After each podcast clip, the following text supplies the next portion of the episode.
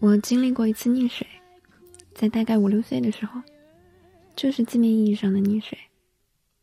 我现在会游泳没有什么厉害的技术但能在水里浮起来也能向前飘。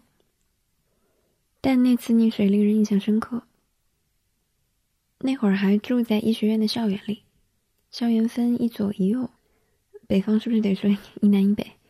总之吧，就是两个校区，一边一个。中间被一条不长的地道贯穿。法医楼、停尸间、解剖室、实验室、教研室和教职工家属居民楼在一端，大学生、研究生们的宿舍、教学楼、篮球场、图书馆和钟楼和花池在另一边。而游泳池就窝在学生们那头，被四周的凉亭、树丛、池塘和不远处的荷花环绕。年纪太小了嘛，啥也不会。放暑假就总点学点技能的样子，就报了一个班儿，企图学会游泳这件事。具体那些恐怖的练习就不回忆了，什么水下呼吸，都挺瘆人的。关键的事件发生在刚开始被浮板下水开滑了的那个阶段，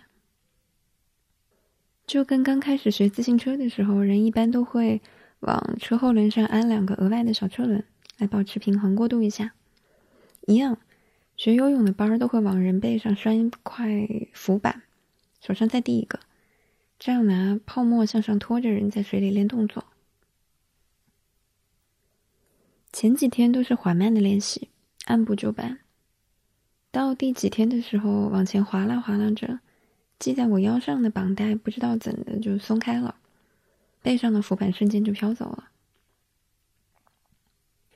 我一直挺稳的，小时候也是，但那会儿可能是真吓着了吧，一个应激就两手一松，把前面薅住的浮板也扔了，然后整个人就开始迅速向下沉。我到现在还记得当时在水下的视野，脑袋嗡嗡的，但眼前一片蓝色水光往视线里面撞击过来，恐怖又有一点迷幻，令人发昏，同时难以呼吸。原本就难呼吸，张开嘴就是混着漂白粉味道的水往里面灌。沉在水里的时间应该不长，但凡再长点儿，我也没办法被流到今天还满世界造孽了。但感觉上像是没有了时间长度，失去度量衡的感受，那几乎就是接近了永恒。肯定还来不及产生明确的念头，但我回想当时的感觉，应该接近绝望。某种非常切实的死亡焦虑。最后是教练抻了一根竹竿过来，往水下一捅，把尚且还有意识抓竿的我，像用练衣杆挑起一件湿衣服那个样子，滴落上了岸。还有一个关于夏天游泳池的印象，停留在更早，大概四岁左右，那年我在日本。那个游泳池具体是东京的、广岛的，还是另一座待过的海滨小城的，已经没有抓手可追溯，无从确认。而且可能因为那会儿年纪更小，那时候的记忆几乎是图像记忆，都是一个片段式场景的横切面，像一片采样玻璃片儿一样的被安插在脑袋里。这片玻璃片我采的是个冰淇淋，就在游泳池边小卖部里卖的。肯定不贵，但它的设计给人美好想象。我现在还能清楚的看见那个冰淇淋的样子。它其实是个白色的冰淇淋球，但被装在一个红色苹果造型的塑料盒里。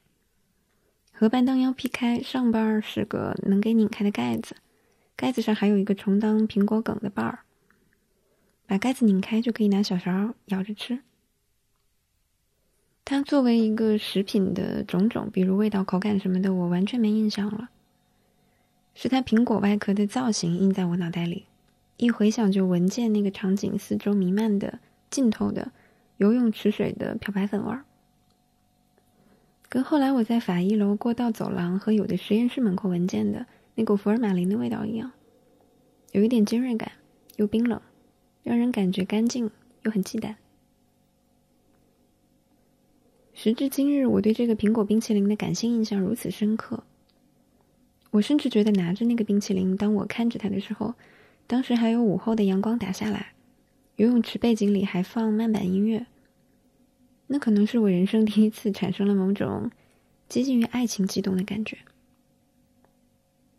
如果现在回头去试图拆解我当时的感受和反应，可能那就是一个人在尚没有什么生命经验的生命早期，在没有任何准备的情况下，偶然看见了一件超越这个人既往经验，甚至超越这个人想象的。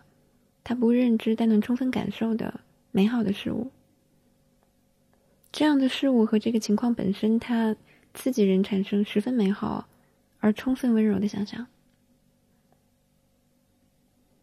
很可惜，这样的情况、这样的机会和运气吧，似乎会随着人的不断长大而逐渐减少。之后，我也不再常能体验到那种感觉了。但可能因为这个经历。我一直很喜欢闻起来令人愉悦的味道。